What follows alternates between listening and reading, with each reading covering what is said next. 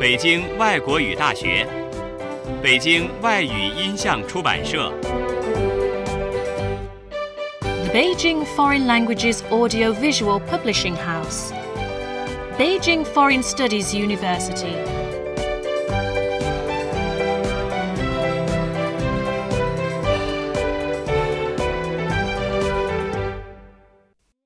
轻松英语名作欣赏小学版，彼得潘。 Peter Pan.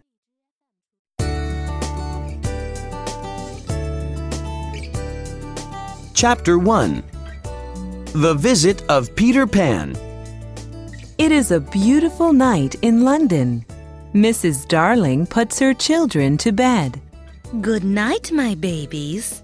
says Mrs. Darling. Look, Mommy. Here are some leaves. They fell off Peter Pan's suit. Says Wendy, Who is Peter Pan? asks Mrs. Darling, He lives in Neverland and he can fly. answers Wendy. Mrs. Darling smiles. She doesn't believe Peter Pan is a real boy. The children sleep deeply. Mrs. Darling is sewing in the room. The family dog is sitting at her feet. Suddenly, the window blows open.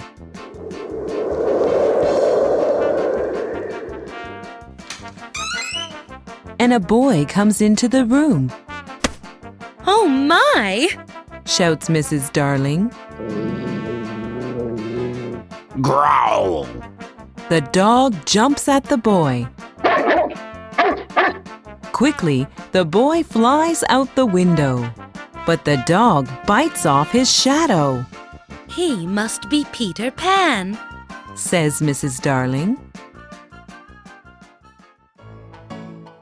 Peter comes back to the room with Tinkerbell.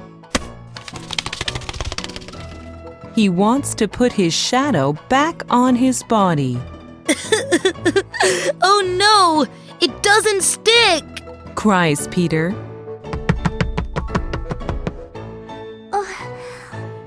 Is this noise?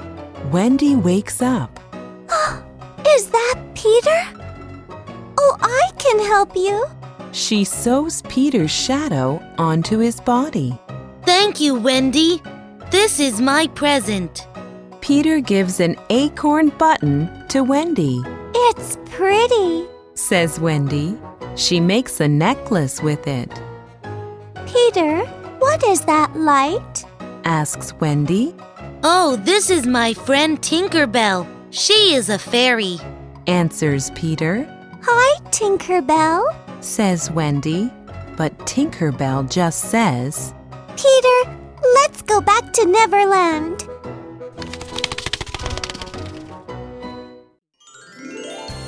Wendy, let's go to Neverland together.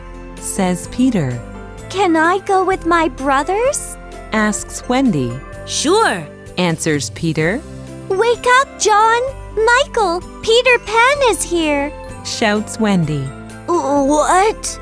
Hi, Peter. say John and Michael. Then all of them fly to the sky.